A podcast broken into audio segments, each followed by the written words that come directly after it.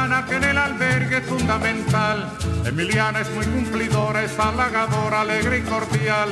Emiliana no se demora y en la colada siempre es puntual. Si no fuera por Emiliana nos quedaríamos con las ganas de tomar café, de tomar café, de tomar café, de tomar café.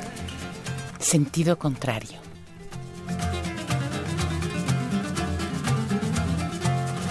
Emiliana por la mañana piensa en nosotros, piensa en usted. Se levanta muy tempranito. y Una producción del Museo café, Universitario del Chopo para Radio UNAM. todo lo bueno que usted le dé. Si no fuera por Emiliana nos quedaríamos con las ganas de tomar café, de tomar café, de tomar café, de tomar café.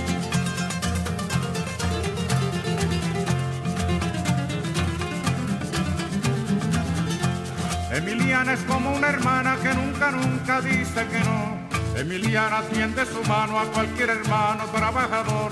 Su sonrisa es como la brisa por la mañana en que alumbra el sol. Si no fuera por Emiliana nos quedaríamos con las ganas de tomar café, de tomar café, de tomar café, de tomar café. Sentido contrario.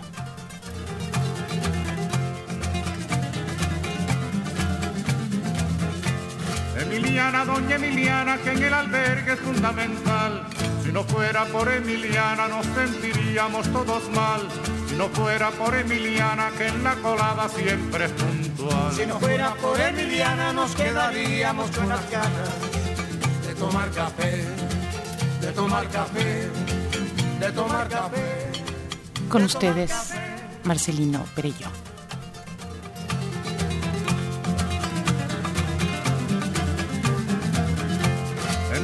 Es de avanzada, se lo ha ganado con su sudor.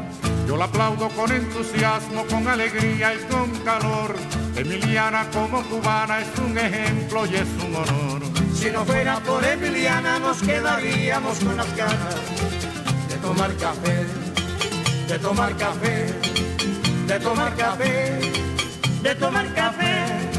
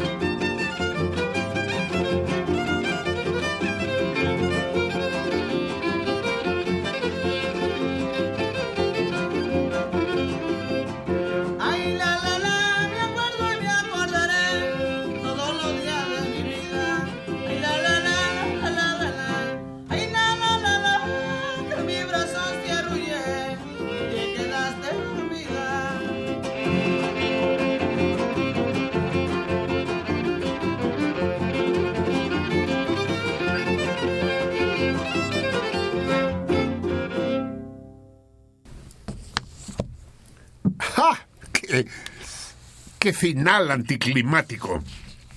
Iniciamos este programa con machetazo a caballo de espadas. Muchos de ustedes ya lo adivinaron y aquellos que no, eh, se los informo yo.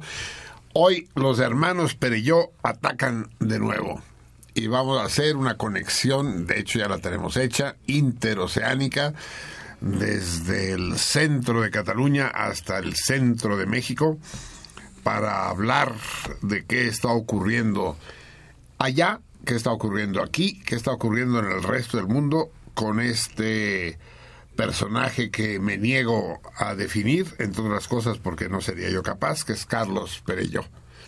Buen día, Carlas. Buen día, Marcelín. ¿Me oyes? Uh, a ver, apenas escucho a mi hermano, lo cual no deja de ser una bendición. Aviam, torna a dir bon dia. Bon día. Sí, se escucha muy débil. Espero que. Buen día, Marcelín. No, no, porque los audífonos están altos, pero pero tienen un falso contacto. ¡Ah! ¡Qué bárbaro! Me acaban de asesinar, queridos radioescuchas. Pero ¿cómo es posible? Yo no sé si ustedes escucharon, pero yo creo que me quedé sordo para el resto de mi vida. Ahora va a ser lo mismo tú. Esta universidad es maravillosa. Es que es todo, es genial. A ver, no te puedo, no te puedo hablar porque no se oye nada. Y es, se supone que estaban bien los audífonos. Había Mara, no, no oigo nada. No se oye nada. No, no, de pendejo le vuelvo a mover, güey, no. Había ¿Consens? No, no, no, no, no funcionan mis audífonos. A ver, estos audífonos no funcionan. Es necesario que intentemos cambiarlos. Viva por mi raza, hablará el espíritu, pero ¿qué clase de raza es tú? ¿O qué clase de espíritu el que va- vamos a intentar mejorar las condiciones? Pues ya no de transmisión, ustedes a lo mejor lo escuchan muy bien, pero soy... A ver ahora, ¿habían Carlas Aramsens? Sí. No, yo no siento tú. Ah, No, no lo escucho. No, escucho bien todo, no escucho bien a Carlos. A ver si nos entendemos. Qué difícil es todo, Dios mío. Había Mara, cuenta hasta pi al cuadrado, por favor. Carlas, no, no, no escucho. Los audífonos sí, escucho todos los rozones sobre la mesa, escucho todo, excepto la voz de nuestro invitado. Pues. Eh, sí. Sí, pero ese ya no es problema de los audífonos, es problema de la consola. Ah, Algo está funcionando mal allá. A ver, esperemos que se resuelva. Si no, vamos a tener que hacer el programa con el lenguaje de sordomudos, que tanto tú como yo dominamos perfectamente. Ahora sí, ya conseguí que no se escuche absolutamente nada. Ya mejoramos. En este momento, mi hermano Carlos ha enmudecido del todo, lo cual no deja de ser una bendición. Bueno, mientras intentan, queridos salmones, buenas noches. Estamos solos ustedes y yo nuevamente, gracias a las maravillas de la técnica y al talento técnico de nuestros operadores. Eh, mientras se resuelve el problema de la conexión, porque no sé qué hacer, van trayendo distintos audífonos y distintas pero es que no va a funcionar. Es decir, si, si vuelve a pasar lo de hace rato, aquí vamos a tener que llamar a la Cruz Roja, ¿eh? Sí, sí, ríanse, ríanse, no, no puede ser. O sea, me quedé sin tímpanos. A ver, no quiero que sigamos experimentando, vamos a poner música, porque vamos a, vamos a hacer como que ya lo teníamos todo planeado y ponemos música mientras logramos organizar un poco lo que está sucediendo en este lado de la transmisión, salmones míos. Ignoro si mi hermano me está escuchando o no. Es una de las múltiples cosas que ignoro. Entonces vamos a... A lo mejor dura una hora y media la música que vamos a poner. No sé cuánto va a durar. Vamos a escuchar el Buenas noches de los espera, eh, buenas noches del viaje de invierno de este maravilloso eh, de esta maravillosa saga de canciones del líder de Franz Schubert, nuestro querido amigo. Eh, y vamos a escuchar el Buenas noches que es precisamente lo que trato de decirles desde hace rato y no lo consigo, que lo diga Franz por boca de este enorme Dietrich. Y si digo Dietrich, ya no tengo que decir qué Dietrich es. Escuchemos. Dietrich es admirable por la manera en que canta, pero no solo por eso, sino porque es uno de los, fue uno de los mayores cantantes de la historia de la música que además fumó como chacuaco y se negó toda su vida a dejar de fumar, lo cual demuestra dos cosas. Primero, que es una mamada eso de que el cigarro hace tanto daño como dicen, y segunda cosa, que Dietrich es un portento desde muchos puntos de vista. Así pues, buenas noches del viaje de invierno de Franz con Dietrich. Escuchemos.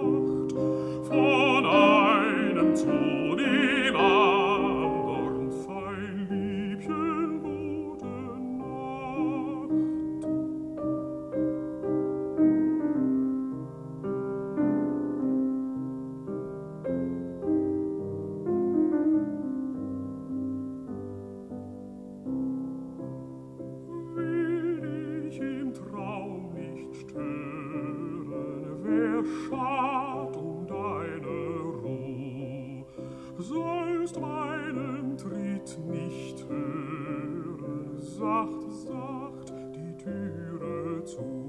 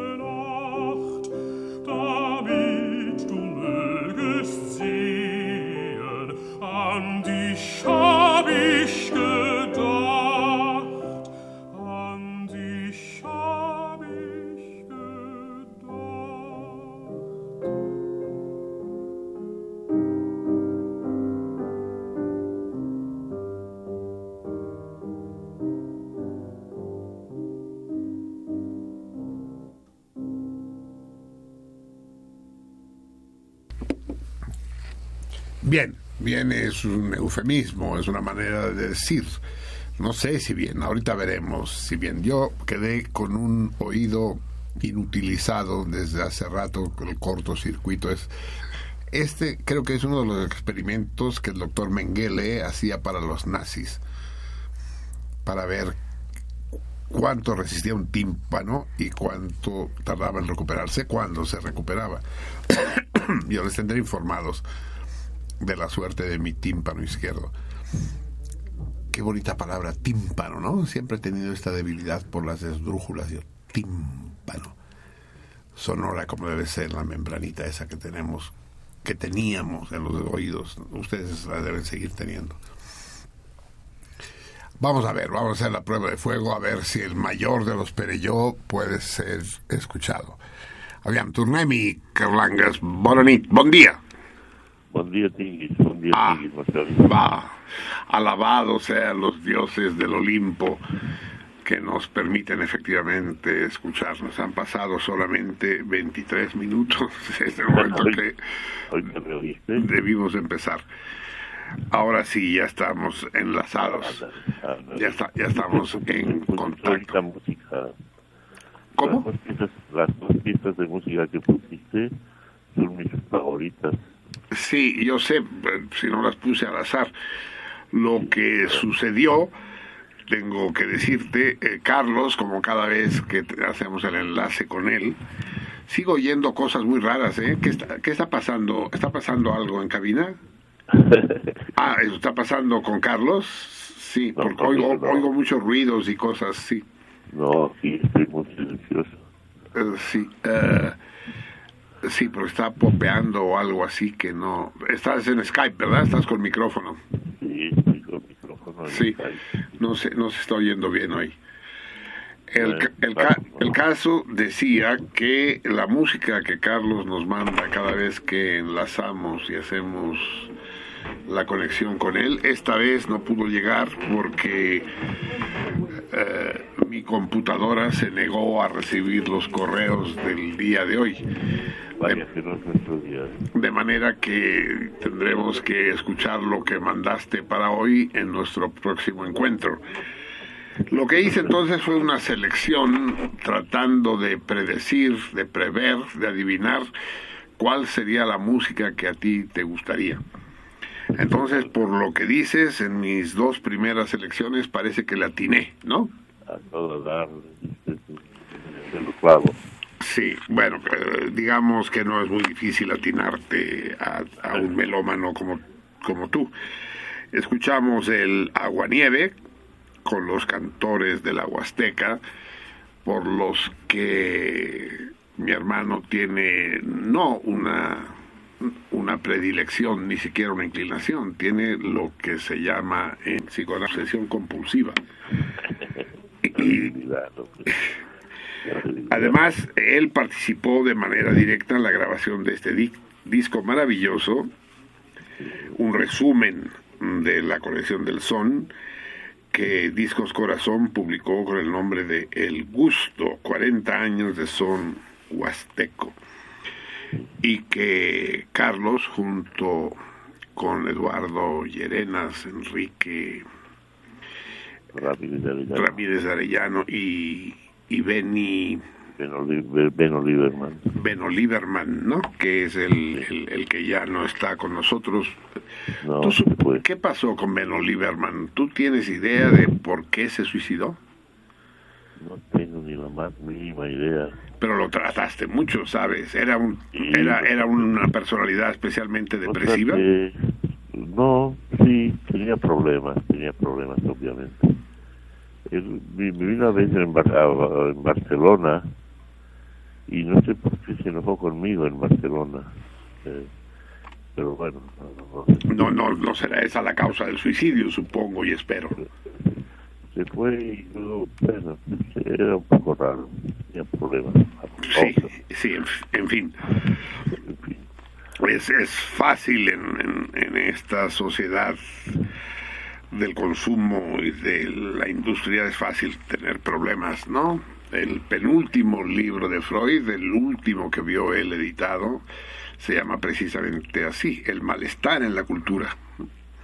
Sí, no sé qué me pasa últimamente, no, últimamente no, me ha pasado a veces, sin darme cuenta, irrito al, al, al interlocutor, ¿no? No sé si a ti te, si te ha pasado que te has irritado. Va- va- vamos a hacer una encuesta entre los salmones, a ver qué porcentaje del cardumen se siente irritado por tus palabras. Yo me parece que es absolutamente al contrario, que hay más unos. Y yo creo que es al contrario en general contigo. No dudo que pueda haber gente a la que irritas, pero tú eres más bien un seductor, eres un cautivador, ¿no? Que tu, tu discurso es hipnótico tanto cuando das clases como cuando platicas en la sobremesa. Eh, dime, eh, a ver, déjame checar. ¿Están monitoreando en cabina cómo se está escuchando el programa? A ver, ¿cómo se está escuchando el programa? A ver, aquí me traen una nota. Eso, me, me, dis- me dicen, me transmiten que procures separarte un poco del micrófono. Ah, ya, ya hice. Eso, sí, porque está lo que se dice en, lengu- en el argot, se dice popeando. Bueno, ya me separé. Eso. No, pero sepárate más hasta que ya no te escuchemos, por favor. O sea, si puedes irte al cuarto de al lado, todo transcurrirá con más, con más facilidad. yo, yo creía que quería que yo participase en programa. Sí, es una forma, es una forma de participar. Es una forma de, de esconder nuestra inoperancia. Y no sé. Ahora son las cinco y media de la mañana para mí. Eh, Sí, exacto, sí, sí, lo, lo sé. Es, es todo un tour de force, todo un homenaje el que nos hace Carlas Perelló. Ya les expliqué, ¿no? Que Carlas es Carlas, Carlas es catalán, es, es tan, tan catalán como puede ser una persona catalán. Pero eso no le impide ser mexicano, muy mexicano. No, claro que soy mexicano. Y es, y es por ello que en México él es Carlos y en Cataluña es Carlas. Claro. Para los que- entonces, eh, aunque yo me dirijo a él siempre como Carlas, ya que estamos eh, entre mexicanos hablando con mexicanos y para mexicanos, es Carlos como, como fue siempre en los larguísimos años que vivió aquí. Por alguna razón, a ti se te ocurre, ¿por qué? eh, bueno, tú habías sido registrado eh, en Cataluña antes de la guerra. Y Bueno, había nacido, ¿Cómo? Había nacido y por lo tanto había sido registrado. Ah, sí, primero naciste. Bueno, primero cogieron tus padres, luego naciste. Sí, me imagino que sí, sí, supongo. no creo que haya sido una eh, inseminación in vitro. Y, in vitro porque las botellas que se echaba nuestro papá de ron cubacaña. Esto fue después, esto fue después. Sí, eso fue después. La nostalgia, ¿no? La terrible nostalgia. Pero bueno, quiero decir que tú fuiste registrado en español porque supongo que ni siquiera en tiempos de la República Española se podía uno registrar con nombres catalanes, ¿no? No, yo creo que fue registrado en catalán. ¿Tú crees que tu nombre oficial es Carles? Sí, claro. Sí, ah, yo no sabía, eso es la primera noticia que tengo, porque nuestra hermana mayor, por ejemplo, no tiene ese problema, se llama Edelmira, que, que suena y se escribe de la manera de la misma manera en español que en catalán. Pero, por ejemplo, yo no sé por qué eh, Mercedes y yo, que nacimos aquí y nos pusieron el nombre en español. No sé si mexicano, el acta de nacimiento. Así es, eh, pero aquí sí, todavía hasta la fecha o hasta hace unos pocos meses, podían poner el nombre que quisieran, no solo de una lengua a otra, sino cualquier cosa, ¿no? Y, ¿Pues todavía no hablan catalán en México? Eh, se están haciendo esfuerzos porque ya ven la ola catal catalanófila que se acerca de manera amenazante y es indispensable que vayan aprendiendo a decir las cosas en cuyón, futut, macagundeo y otras Pero- gentilezas por el relajo, estilo. es relajo el día que no sabemos como los españoles. Así es. No sé si Eh, es una no sé si es una comedia o una tragedia o una tragicomedia. A ver, platícanos un poco de cómo está la situación. Deja resumir porque hace ya semanas que no platicamos. Ustedes saben que existe un movimiento muy importante en Cataluña por la independencia nacional. Hay un alzamiento, de hecho. Siempre ha existido. Siempre ha existido, pero ahora conoce un momento de auge, ¿no? O lo conocía hasta hace unas semanas, no sé. eh, el problema es el, problema es un problema que quisiera que nos explicaras y es el paso de lo cultural, de lo social a lo político.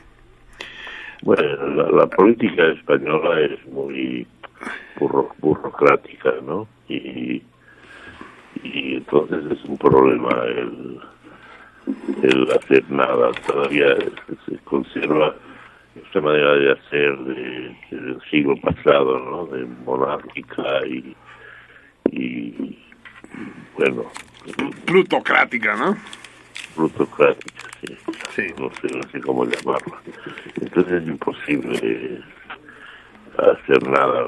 No, no, hay una, una ¿cómo diría yo? Una elegancia, una, una elasticidad, una Sí, un donaire, digamos, sí. y algo que siempre ya la, la, la constitución, la, la ley, lo escrito, lo, eh, y es difícil moverse, más difícil moverse. Bueno, bueno, tú me hablas ahora de la política española y de los políticos españoles, Pero, pero ¿qué pasa con los políticos catalanes? No lo están haciendo demasiado bien, ¿no? ¿Sí? Bueno, hacen lo que pueden. Digo, eh, los políticos catalanes están eh, sujetos, bueno, son políticos de una de una provincia, ¿no? De, de una región au- autónoma, ¿no? Una autonomía y no tienen, bueno, por ejemplo, no pueden ir contra la Constitución, no, no, no, no es de ellos la Constitución, la Constitución viene de Madrid, ¿no? Y ahí está el problema. No, pero, pero yo me refiero a si, a si están haciendo lo que deberían hacer dentro de sus posibilidades reales, pues. Yo me imagino que sí, la verdad es que desconozco sus posibilidades reales, ¿no? Eh, Las desconoces hasta cierto punto. A ver, déjame yo las explicarle. desconozco, sí. Tú, tú las conoces mejor que yo, seguro. Eres más político que yo. En fin, sí es una manera de decirlo, pero lo que sucede es lo siguiente. A ver, el, el gobierno catalán planteó la necesidad de hacer un referéndum a la manera escocesa o quebequesa, por la cual el pueblo de Cataluña expresara si deseaba eh, constituirse como una nación independiente, como un Estado independiente. Bueno, más que una necesidad, planteó la posibilidad de hacer esto, ¿verdad? pero no, no es necesidad, es decir, si no se hace, pues ya nos fregamos y no se hizo, ¿no? No fue necesario. No, fue prohibido, que es distinto, ¿no? Es decir, Bueno, eh, el gobierno español... la Constitución lo prohíbe. Exacto, sí, sí. Eh, de man- la- porque la Constitución eh, prohíbe que se ponga en duda eh, la unidad de lo que ellos Se llaman España, ¿no? Del Estado español. la- que se ponga en duda la Constitución. La No, eso no lo prohíbe la Constitución, pero bueno, esa es una filigrana técnica le- legal de la que nos vamos a meternos. El punto es el siguiente, en vista de que el gobierno y los poderes españoles impidieron la realización de un referéndum como lo hicieron los escoceses, sí. eh, entonces se decidió hacer una consulta eh, no vinculante con la misma cuestión, si se quería o no ser independiente. También eso lo prohibió, También lo prohibieron, sí. así es. Entonces se decidió hacer otro tipo de ejercicio, sí, una especie de mega encuesta, A largo plazo. eh, Ah, y la crisis, la crisis la que ya- se hizo, sí, que no se quiso llamar consulta, ¿no? Que se llamó... Sí, pero, pero ves, la, la encuesta sí participaron dos millones y pico de personas, ¿no? sí, Y se depositaron los votos y fueron muy mayoritariamente a favor de la de la independencia de Cataluña, ¿no? así es. Pero, eh, bueno, dijeron dos millones y pico, no son ni la mitad de la población, o sea que pues nada Sí, pero es que eso es no saber, no saber matemáticas, ¿no? No saber estadística. Bueno, Porque claro. Eh, eh, efectivamente Cataluña tiene una población de poco más de 7 millones de habitantes, Sí, contando el- niños y, eh, sí, perros y, y, y canarios. y ancianos como yo. Sí. Y, y entonces, eh, el hecho de que haya habido dos millones de votos a favor de la independencia ha sido utilizado como argumento de decir, ah, no, pero entonces no son mayoría, ¿no? Claro. Porque están considerando que todos los que no votaron Sí, eh, son contrarios a la independencia, ¿no? Bueno, son unos cabrones. Sí, pero es lo que tú dices. Pero entonces surge, déjame seguir haciendo la cronología. Se hace ese ejercicio, digamos, esa, ese ejercicio, este sondeo, en el cual Porque, dos- por cierto, que por cierto lo consideraron, eh, bueno, eh, denunciaron al... sí, lo consideraron al- ilegal y, y, Ilegal y y presentaron una demanda en contra del presidente de Cataluña, ¿no? y contra los que lo organizaron. sí. Así es. Pero de todos modos se realizó. Pero entonces la maniobra del gobierno catalán, que es muy hábil, es así, es indiscutible, es la de decir, bueno, ya que no podemos hacer un referéndum, no podemos consultar directamente al pueblo catalán, vamos a hacer unas elecciones plebiscitarias. El presidente de Cataluña disuelve el Parlamento y convoca a elecciones. Eso sí no lo puede. Eso, como dices tú, está en la Constitución. Bueno, Eh, sí. El caso es que si, si convertimos esas elecciones en un plebiscito, es decir, si se presenta una opción partidaria de la independencia, eh, se podrá comparar el número de votos que obtiene con la de aquellos contrarios a la independencia. Y es aquí donde la puerca tuerce el rabo, porque yo creo que el presidente más hizo muy bien al plantear que era necesario que todos los independentistas, políticos o no, políticos, científicos, intelectuales, artistas, sí. se presentaran en una lista única por la independencia y que afuera quedaron quedaran todos los españolistas, los unionistas que les llaman. ¿Y ¿De, qué- qué lista, ¿De qué lista hablas, Marcelo? Pues de esa lista la que propuso más, la lista unitaria, ¿no? La lista que debió haberse hecho eh, de, de todas las fuerzas políticas y sociales que están por la independencia. Una sola lista. Pero se hizo esta lista, ¿no? ¿Cómo? No se hizo esta lista. No te, no te escucho. Que no se hizo la lista. No, no se hizo, es por eso te digo que ahí es donde la puerca torció el rabo. No, no, no se hizo. Porque no se, porque no se pudo. No, no, porque hubo quienes lo impidieron. Sí se podía. Pero en particular el partido al que perteneces tú y pertenezco yo, Esquerra Republicana, saboteó esa lista y dijo, y dijo que no estaba dispuesto a ir en una misma lista con la derecha y, y se entrampó como siempre es, es la izquierda, cómo me caga la gente de izquierda. Eh, se entrampó en ese concepto de izquierda que no se sabe exactamente qué quiere decir, ¿no? Y, y entonces ahora lo que va a suceder el, el 27 de septiembre es que va a haber efectivamente unas elecciones al Parlamento, el presidente disuelve el actual Parlamento y se va a votar, solo que ya no hay lista única, ¿no? ¿Cómo no ves tú esa situación? Yo no la veo, no, no- pues nadie la ve. Yo, yo supongo que ni, ni los mismos que están al frente ven qué va a pasar, ¿no? Porque es esto que tú dices. el- por un lado, la, la necesidad de que se unan las fuerzas y por otro lado, la, la resistencia de los de izquierda a juntarse con, a darse la mano con los de la derecha, ¿no? No sé, eh, la verdad, la verdad es que estoy un poco desilusionado. Y, Es que ese es, es la impresión que yo tengo es que eh, gracias a la posición oportunista de Esquerra Republicana ha cundido la desilusión en el pueblo de Cataluña. La última vez que hablamos tú y yo, tú estabas emocionado y yo lo estaba también.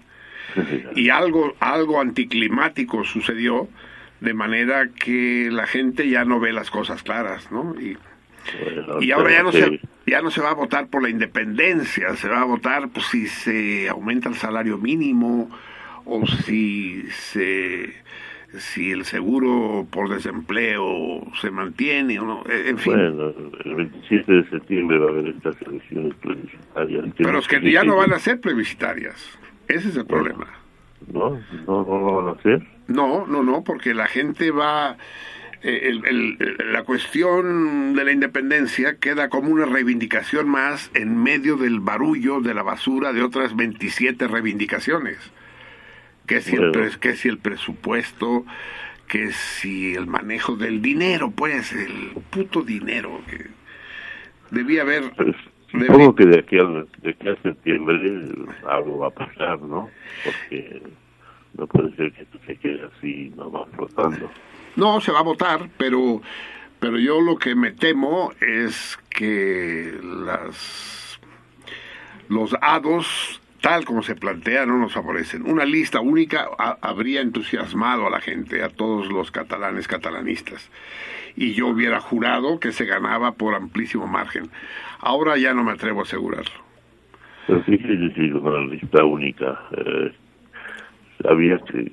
¿Qué, qué quiere decir votación plebiscitaria? A ver si me explica. O en que, en que se decide eh, en unas plebiscitario quiere decir que hay una opción a la que se puede responder solo de dos maneras, sí o no. Eso es un plebiscito. ¿Y qué opción podría ser esta? Tenía que haber sido, así lo planteo más, independencia. Bueno, ¿Sí ¿y o no? por? ¿Y eso por qué no se puede plantear ahora? Porque los grupos independentistas, los partidos, están separados. Bueno, Entonces, tú vas a votar por independencia, sí, pero además porque les pongan puestos de vendedores de lotería a los ciegos, o, o que no se los pongan. Es decir, eh, los programas electorales de cada partido en ese momento, las, las plataformas van a ser distintas. Ah, o sea que, que la pre- no se puede tener una sola plataforma que se pre- pregunte por la independencia.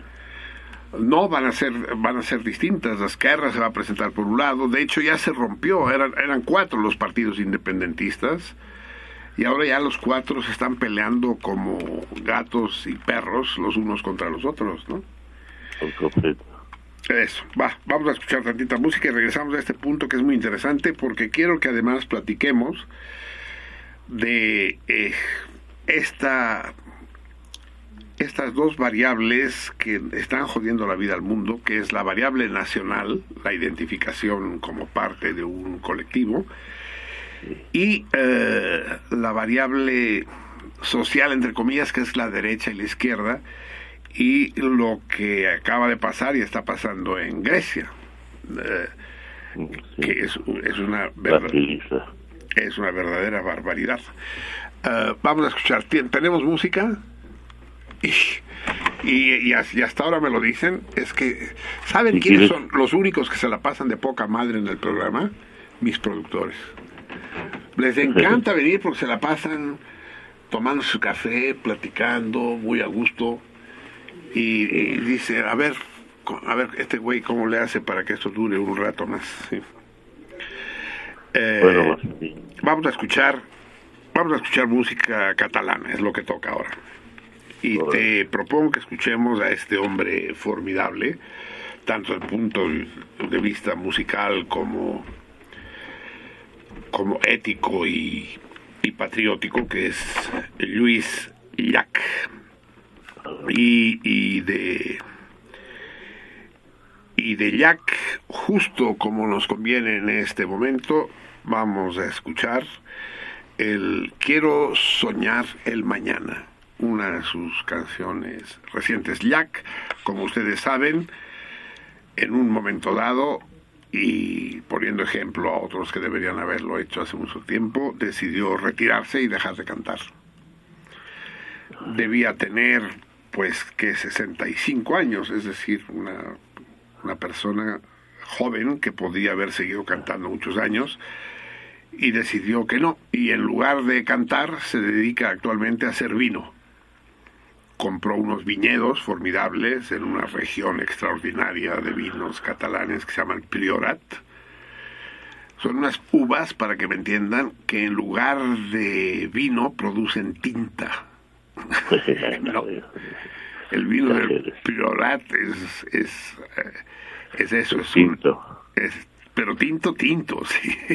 Es, es, es brutal. Antes de que se descubriera que podía ser considerado un vino de gran categoría, se exportaba en barricas para fortalecer a los vinos franceses.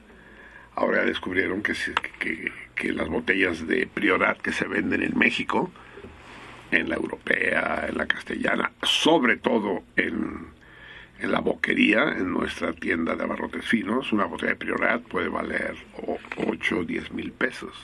Hombre, no. Sí, uy, sí. Los No. meros, los meros meros, pues sí, no, no. Bueno, menos ceros. Va, vamos a escuchar, escucha junto con nosotros. Quiero soñar el mañana con Luis Jack.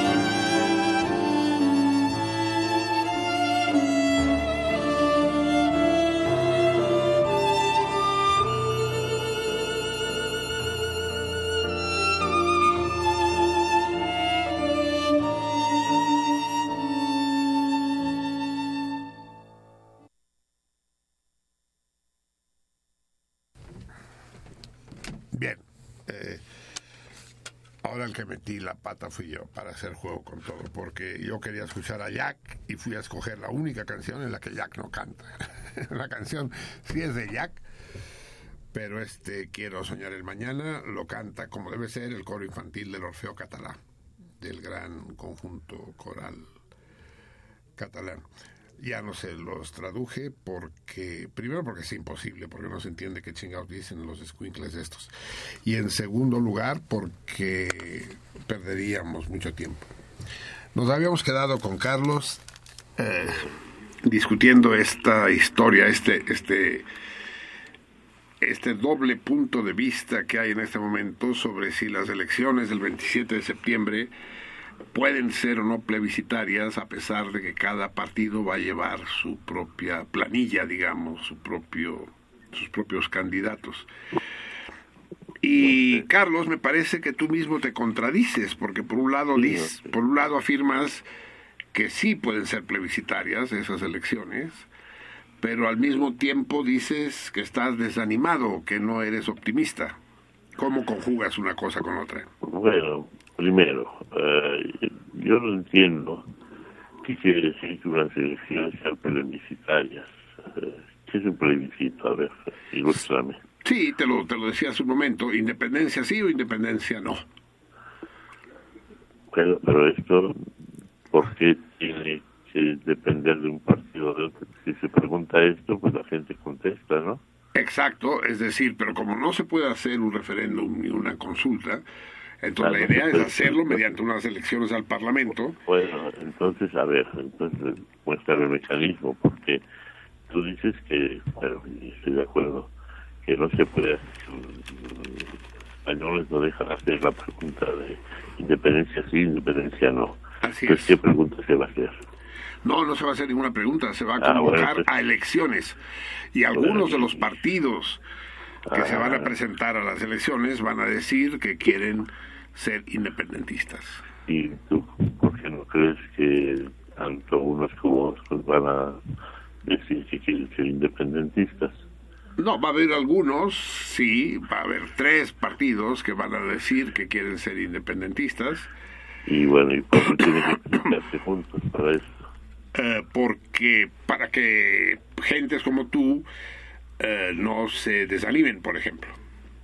Porque es anticlimático, porque es otra vez, vamos a discutir si... No, no, yo no, no, no, no, no lo encuentro anticlimático para nada. Quiero decir, si Izquierda Republicana eh, quiere presentar, bueno, eh, está por la independencia, si Convergencia y Unión está por la independencia, pues ya son los votos para unos y para otros se, se, se- se suman, ¿no? Sí, se, se deberían sumar, pero es el problema que ellos, si se quisieran sumar, ya hubieran, ya hubieran hecho una lista única y decir, ah, ya, con un solo punto. Vamos a olvidarnos ahora de los salarios únicos, vamos a olvidarnos de los presupuestos, de si sufren las tarifas del gas, pues eso, y durante seis meses nos planteamos como única cuestión la independencia de la patria. Punto. Y después, una vez que seamos independientes, nos partimos la madre unos contra otros para ver si los ciegos tienen derecho a subirse al metro con perros o sin perros. Pero, pero no me mezcles unas cosas con otras porque entonces ya nos enredamos. Pues nos enredamos porque está enredada la cosa. Sí, se enredó, ya se enredó, eso es lo que me temo. porque está, medio raro lo que tú dices de, de hacer ¿De los perros? que solo el único punto sea este no no se llamarían elecciones en todo caso sería un plebiscito sería un, bueno sí claro Sí, claro, pero sería sería va- con la fórmula de que hay unos candidatos a la candidatos al Parlamento que están a favor de la independencia y otros que están en contra de la independencia. Bueno y esto y dices que como que hay una lista de candidatos pues se dan en la madre un partido y el otro para poner a sus candidatos dices Sí, en fin, esta, esta es la situación actual. Eh, esta situación tiene que ver necesariamente con, con el contexto mundial, la desaparición de un proyecto de transformación revolucionaria del mundo y el juego este que tiene mucho de tomadura de pelo entre la derecha y la izquierda. Bueno, están surgiendo aquí estos de Podemos y la Siriza, estos de los cojones de, Así es. de Grecia, que están tratando de, de, de popularizar las ideas más, como un poco libertarias, pero no acaban de serlo. ¿no? No, yo creo que yo creo que en efecti- y es donde quiero que aterricemos nuestra conversación en este momento. Eh, exactamente, en España, y digo en España, no en Cataluña, surge este nuevo partido Podemos, se llama, copiándole el nombre a una organización venezolana chavista. Sí. Que es una es la típica la típica organización oportunista de izquierda Sí, claro. Eh, y la izquierda que es simplemente es bueno, es lo- de izquierda, digo, es populista, no es de izquierda. sí pero es que ni siquiera populista porque para que sea populista hay que darle algo al pueblo y, ellos no dan nada solo Bueno. palabras discursos eh, Se supone que que dan una voz al pueblo. A ver, tú dime, Carlos, aquí entre nos, ahora que no nos oye nadie. Sí, ¿Tú crees que hay una gran diferencia en tu vida, en tu cotidianidad, en la de los ciudadanos? Ya no digas de Cataluña, sino también de España, entre el entre cómo saben las cosas cuando presidía un hombre de izquierda, Zapatero, y ahora que preside un hombre de derecha, Rajoy, ¿es distinto? ¿Prefieres a Zapatero? No, no, yo no, no me he dado cuenta de ninguna gran diferencia. No, claro, porque eres una persona perspicaz. Nadie, nadie que no se vaya con, Gracias. con la finta de nada. Nadie que no se deje tomar el pelo verá ninguna diferencia. La única diferencia es que Rajoy le va al Real Madrid y Zapatero le iba al Barça. Pero en la vida, en la vida, en, en- en el, en el quehacer, en, el, en las eh, demandas y los privilegios de los trabajadores y la vida social, Pero no hay la más puta diferencia. Mira, Marcelino, los tribunales son los mismos, las leyes son las mismas. Exacto. Con Zapatero, con Rajoy, yo no entiendo qué quiere decir con izquierdas o derechas con estos dos individuos. Así es, exactamente. No, porque no, no, no, no tiene ningún sentido, no, no postulan cosas diferentes. La, te digo, la Constitución es única y a rajatabla, ¿no? Así es, así es. Exactamente lo mismo acaba de suceder en Grecia. A ver, los eh, el movimiento este Podemos, encabezado por este pobre cretino que se llama Pablo Iglesias, eh, que se presenta como, como la juventud renovadora, ¿no? Es exactamente igual, tú te acordarás, de la operación que se montó desde el poder para terminar con el franquismo. Había que acabar con el franquismo, entonces se inventan, construyen a este robot que es Felipe González. Entonces surge Felipe González, el jovencito de pelo medio largo, que va en mangas de camisa, sin corbata, la apariencia. Sí, exacto. Igual que este. Y poco a poco Felipe González se fue cortando el pelo, eh, se fue desar- desarremangando la camisa. Sí. La primera vez que se puso saco, se lo puso colgado del dedo sobre el hombro. Ya después se lo puso el todo. Y ya después se puso corbata. Y ya después fue presidente. Sí, claro. Y, y no, nos, nos, nos vendieron, eh, nos dieron a tole con el dedo, ¿no? Le dieron pues a todo el mundo. Lo Sí. mismo sucede en Francia. El peor de los gobiernos franceses en los últimos años es el de François Mitterrand. Es el de la izquierda. Por primera vez en el gobierno de François Mitterrand se deportó a los refugiados de ETA que vivían en Francia, se entregaron a la policía española. Eso la derecha no se había atrevido. Porque la derecha en el mundo tiene complejos. Y estos izquierdistas de También. pacotilla no, no tienen complejos. Ellos consideran que son los poseedores de la verdad. Yo me pregunto, Es, es un complejo. eh, ¿cómo? Que es, es un complejo. sí, es una forma de complejo, exactamente, sí. Ahora recordabas, deja decirte que tenemos dos jóvenes invitados con nosotros en el estudio y que nos da mucho Ah, gusto sí. tener aquí, sí. Está con nosotros por primera vez, yo espero que lo esté muchas veces, Ivana Dimitrakopoulos. Dimitrakopoulos, ¿lo pronuncié bien, Ivana? Dimitrakopoulos. Chingue su madre, le puse el acento mal. Pero a ver, ¿puedes tener un micrófono, Ivana? ¿Qué, qué ¿Sí? A ver, si los productores... Entonces, Ivana Dimitrokopoulos. ¿Sí? ¿Lo dije bien? No, a Dimitrakopoulos. bueno, Dimitrakopoulos. Eso es. Entonces hay que demasiado acopular, tú oye, raro. A ver, te reto a que adivines cuál es el origen de Ivana. Dime. Este, Será griega, será Solo que, solo, solo que sea griega. ¿no? Así será es. será de Suiza. ¿Será, será de Siriza? No sé. ¿Sí sigues un poco lo que sucede en Grecia, Ivana? Mm, Desconozco. No. Eh, Ivana no está al corriente de lo que está sucediendo en Grecia. Y, y Ivana está acompañada por su primo Gonzalo. con un nombre mucho más presentable y que se agradece. Y Gonzalo Gamboa. Buenas noches, Gonzalo. Hola, buenas noches, ¿Cómo, Marcelino. cómo que Gonzalo Gamboa y, y van a Dimitri Corporus? ¿Qué, te- qué tienes algo en contra de ellos?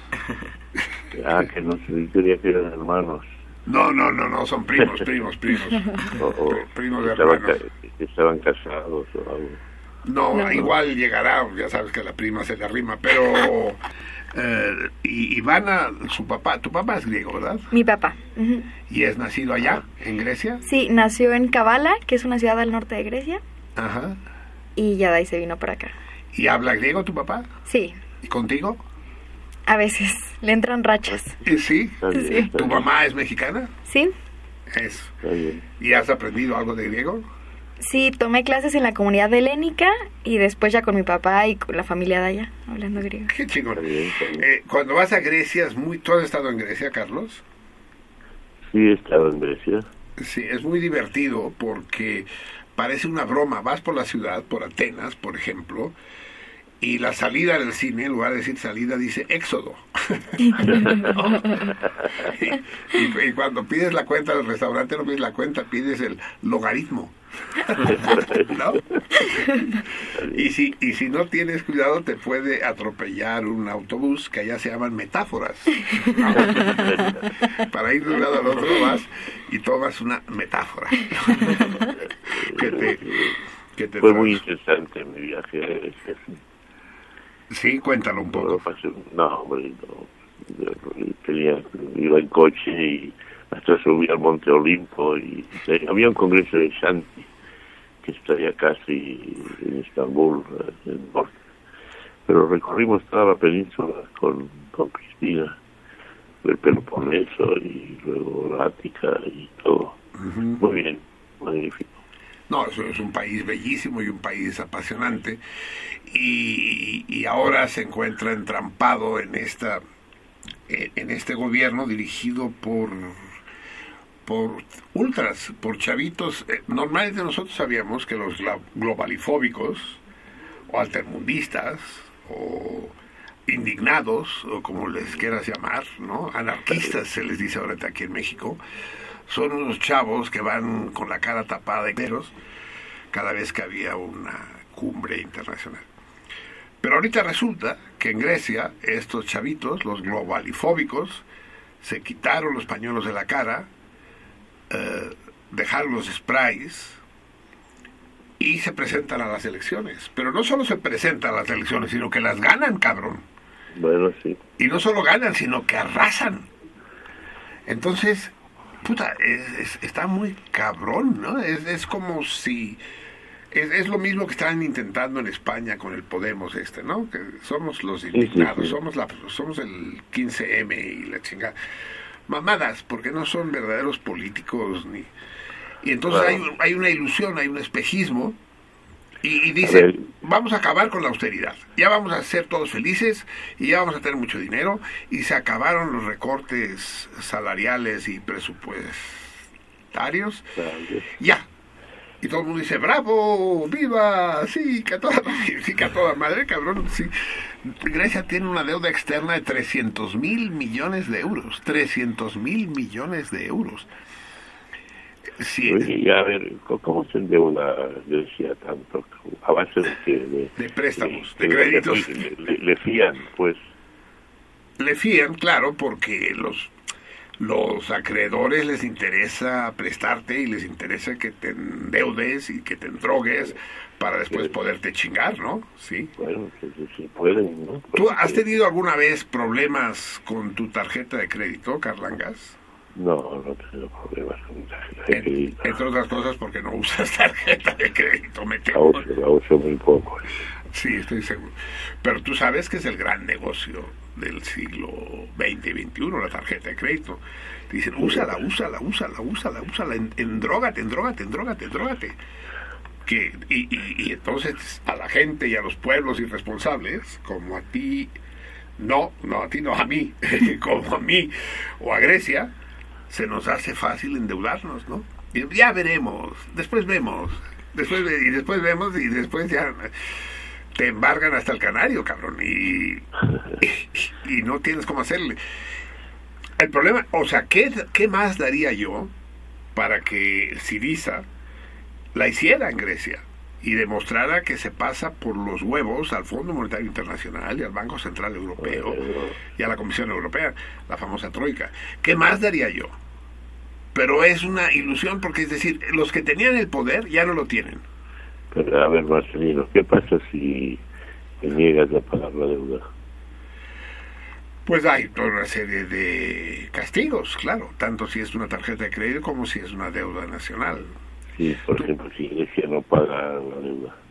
Pues se cortan las exportaciones, por ejemplo. Sabes que la última vez que México, eh, con Benito Juárez, se negó a pagar la deuda externa, bueno, lo primero que hacen es que ya no te prestan más, lo Bueno, cual es bastante dramático. Pero después pueden venir medidas de distinto tipo. Dejan de comprarte, eh, dejan de venderte. Bueno, o sea, Y eh, en última instancia lo que pasó en México fue que enviaron las tropas, ¿no? Inglaterra, España y Francia a derrocar al gobierno, ¿no? En nombre de que había proclamado la moratoria a la deuda externa, ¿no? Vinieron a cobrarse a la mala. ya. Tú sabes que si dejas, si dejas de pagar tu tarjeta de crédito, el banco lo que va a hacer va a ser vender tu deuda. Hay agencias que compran deuda. Entonces, ¿Y, y Grecia qué va a hacer? Esa es una buena pregunta que no voy a echar a perder yo con una respuesta. A lo mejor Ivana sabe qué van a hacer sus abuelos. Pero, pero en todo caso, no va a correr el dinero a raudales como están diciendo ellos, pues. Es que el dinero existe. A mí me parece, por eso digo que la izquierda es una mamada. Porque eh, Bueno. tú, tú sabes, ¿te acuerdas de esa gran novela y después gran película que es El Gato Pardo, ¿no? Sí, claro. De Giuseppe Tomasi de Lampedusa. El gatopardismo es el nombre que se le da en la actualidad a esta técnica política de hacer que todo cambie para que todo siga igual. ¿no? Para darle la vuelta a la tortilla, para vestir a, las, a la mona de seda. Entonces hay aquí un fenómeno de gatopardismo, de decir, ya, eh, ya estamos en el poder, ya el pueblo ya está en el poder, pero ¿y eso cómo se va a traducir? Es decir, ya vamos a poder ir a los restaurantes estos maravillosos en los que estuviste tú, en el Ática, y se van a poder subir al Monte Olimpo a tomarse selfies. Eh, sí, sí, ¿tú, yo- ¿tú crees? No, yo creo que simplemente como hay un enorme descontento en Grecia, porque los salarios no suben, porque los precios sí suben, eh, hay un terrible descontento, entonces, pues, vamos a dar a tole con el dedo, ¿no? Y... Pues también, también hay desigualdades, ¿no? Están los ricos y los pobres. Exacto, Y exacto. los ricos, los ricos seguirán siendo ricos. Mientras no haya una revolución de de veras, pero esa no la hace la izquierda, lo hacen los revolucionarios, ¿sí? La izquierda es gatopardista, es decir, vamos a hacernos pendejos. Y yo siempre lo he dicho, no hay que acabar con la pobreza, hay que acabar con la riqueza. Cuando acabes con los ricos, los pobres se extinguen. Vamos a escuchar música, tú, se nos hace tarde, vamos a escuchar música griega, con nuestra ilusión puesta ya, pues no podemos, no podemos más que ilusionarnos y esperar que Siriza, en contra de los pronósticos de la gente lúcida como yo, sí consiga cambiar la situación. Vamos a escuchar este gran... Oye, ¿y cómo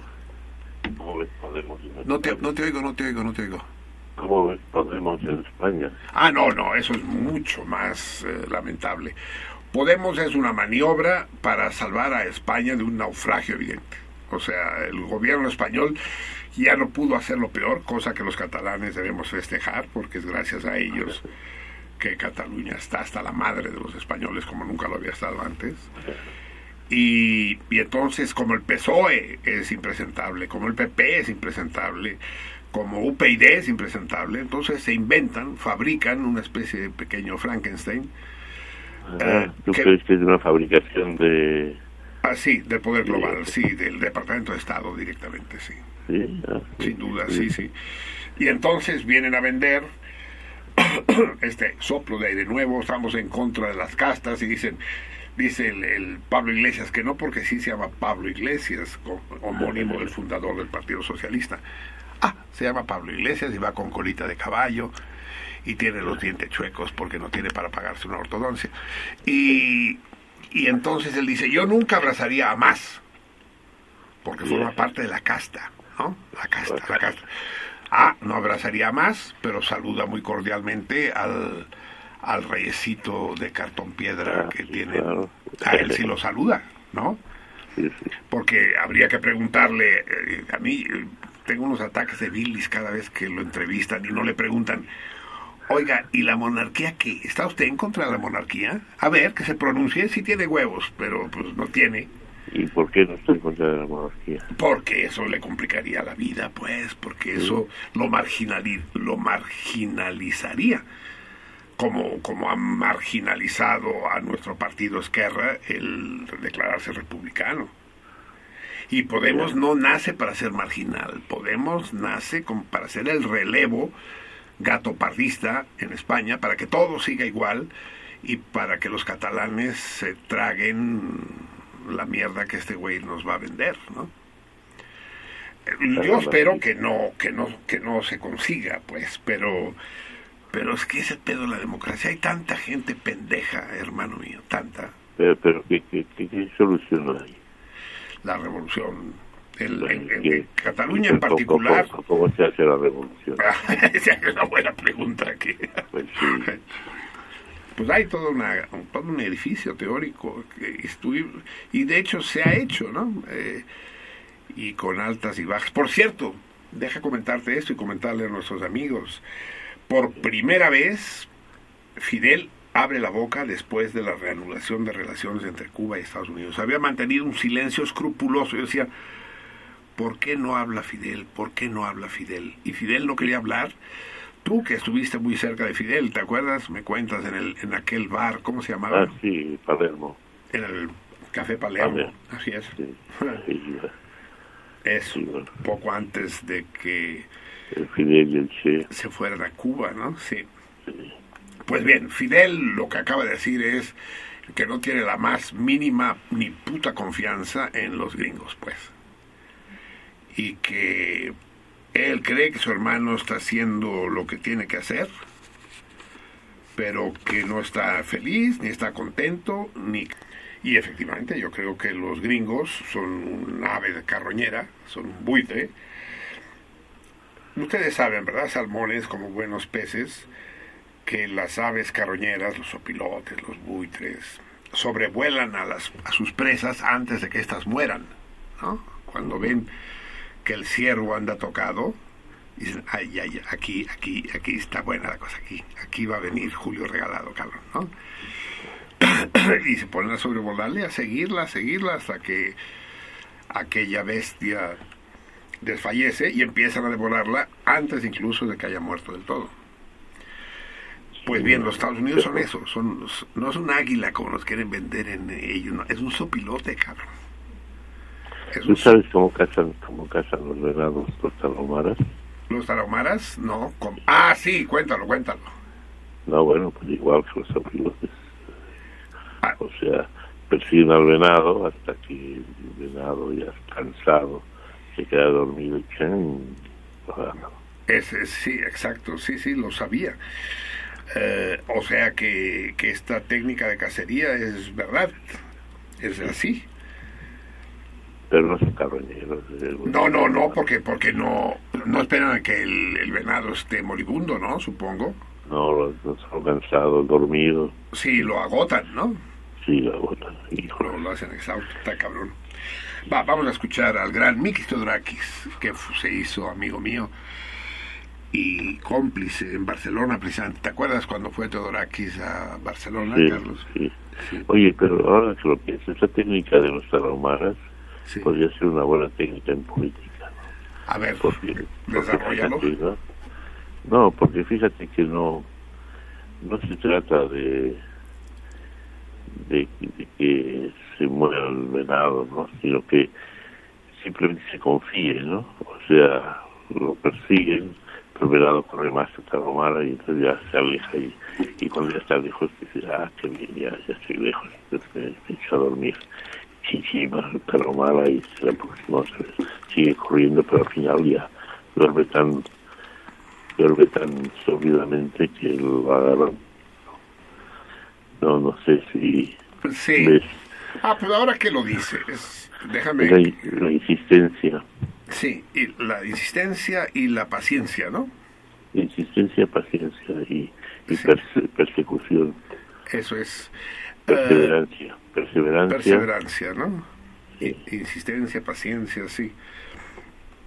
Hay un hermoso cuento de los que ya no me acuerdo el personaje, algún rey bíblico, en todo caso, del Oriente Medio de aquellos tiempos, que tiene sitiada la ciudad detestada y lleva meses de sitio y los güeyes no se rinden y el rey está apesadumbrado en su tienda y a punto de rendirse, pues no puede, ya está convencido de que no se van a rendir esos güeyes. Y hay una arañita que, que va subiendo por la lona de la tienda hacia el techo y el rey la ve y entonces con la punta de la espada la avienta al piso, ¡puc!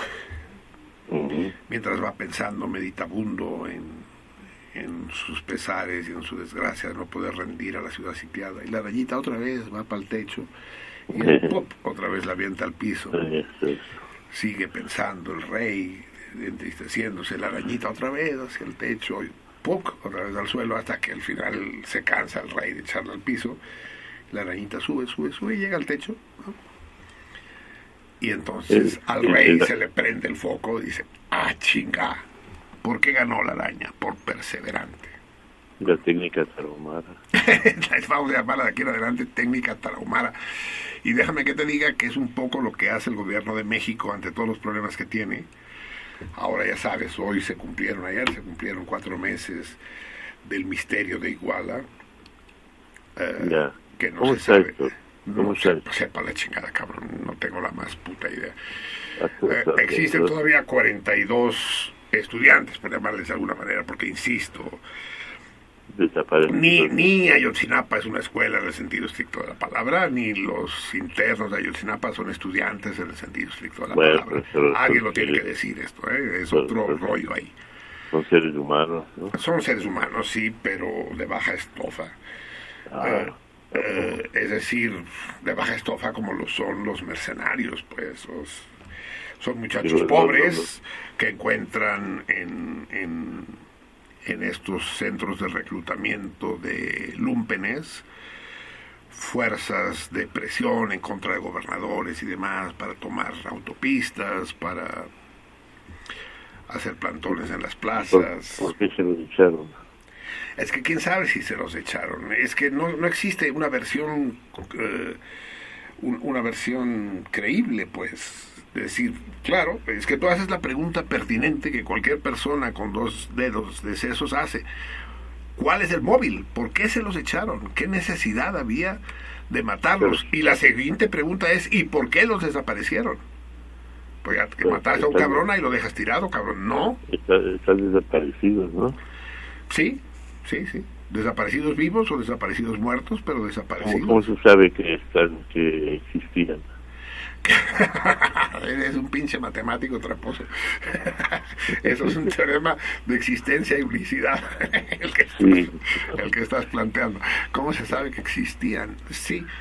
Es todas las versiones pues están en el aire. Yo ya lo he dicho aquí, lo he escrito, tú me has leído, que se trata de una maquinación dirigida a debilitar al gobierno de México.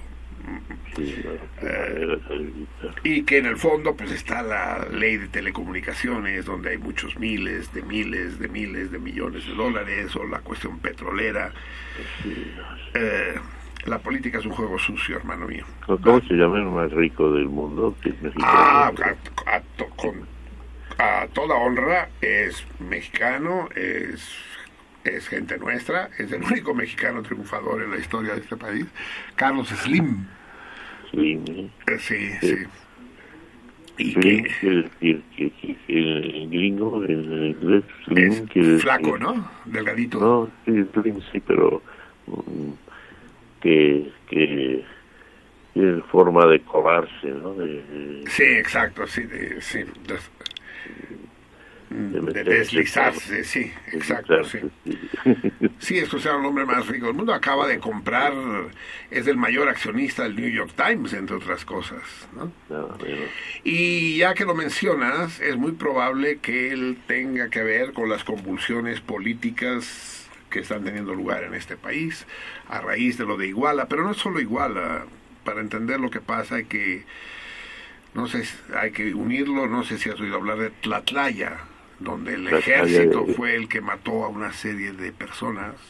Sí, sí, he oído hablar y que no se sabe tampoco por qué y al mismo tiempo Televisa le declara la guerra a Peña Nieto que no entiendes qué chingado está pasando. Es los patos tirándole a las escopetas no Está muy complicado eso.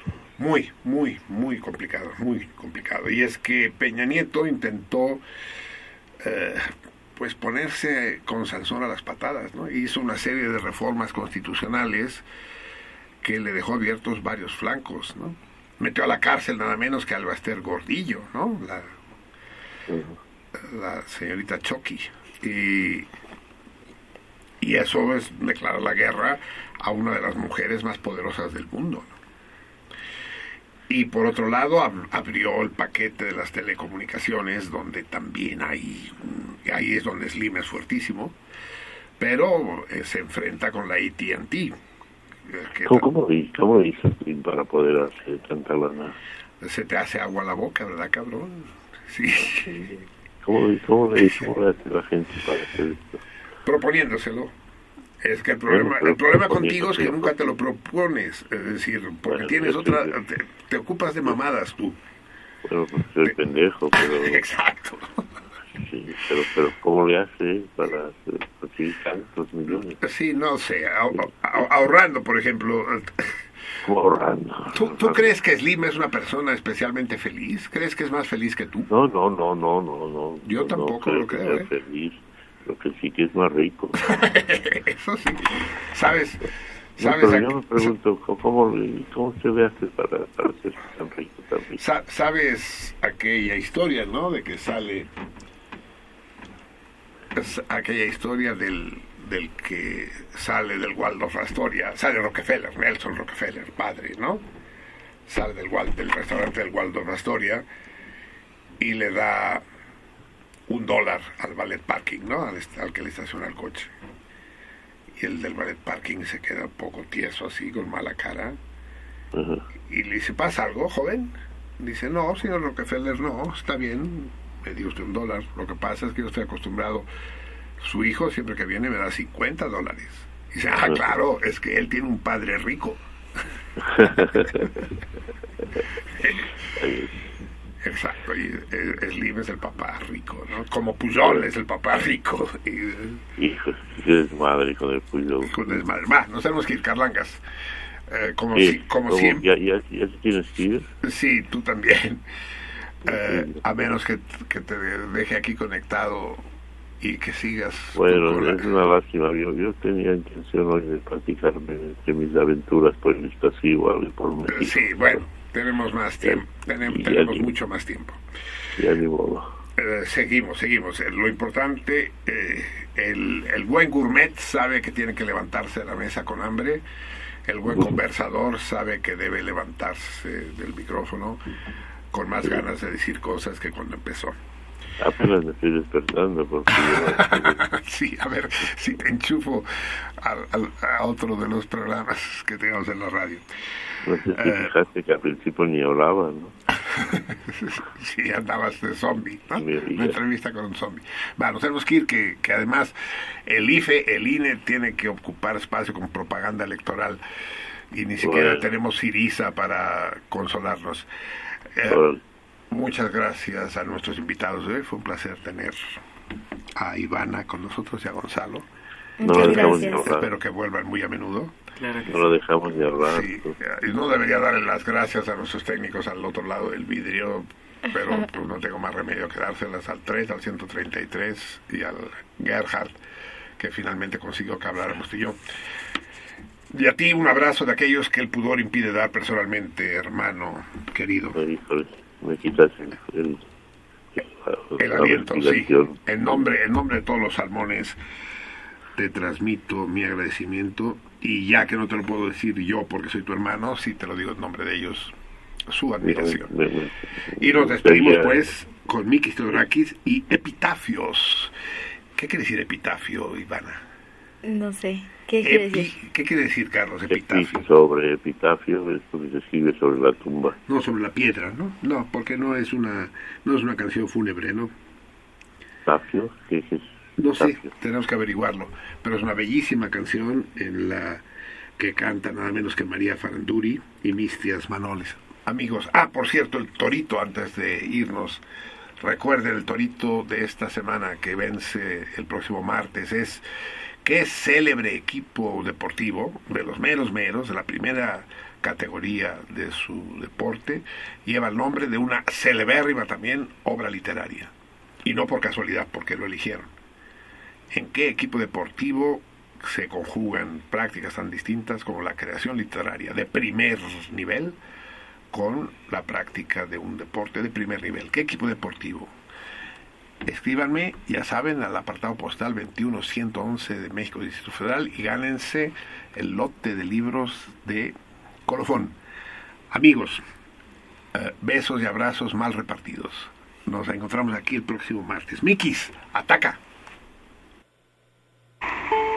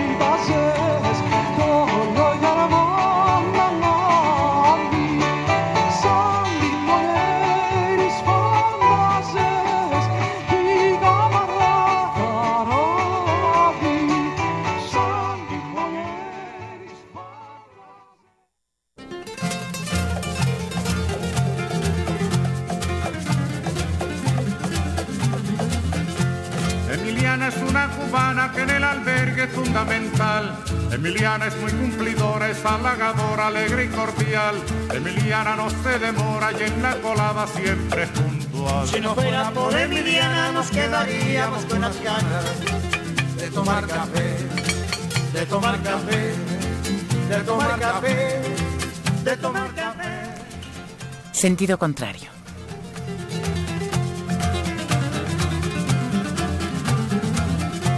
Emiliana por la mañana piensa en nosotros, piensa en usted. Se levanta muy tempranito y en un ratito cuela el café y reparte en cada buchito todo lo bueno que usted le dé. Si no fuera por Emiliana nos quedaríamos con las ganas de tomar café, de tomar Una producción del Museo Universitario del Chopo para Radio UNAM. de tomar café.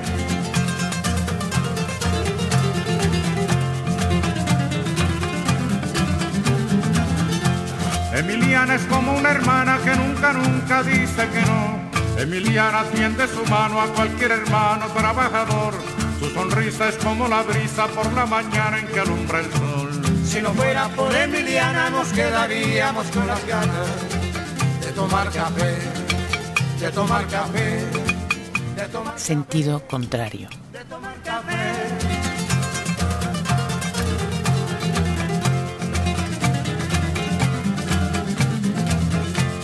Emiliana, doña Emiliana, que en el albergue es fundamental. Si no fuera por Emiliana nos sentiríamos todos mal. Si no fuera por Emiliana, que en la colada siempre es puntual. Si no fuera por Emiliana nos Estuvo con ustedes Marcelino Perelló. de tomar café, de tomar café, de tomar café.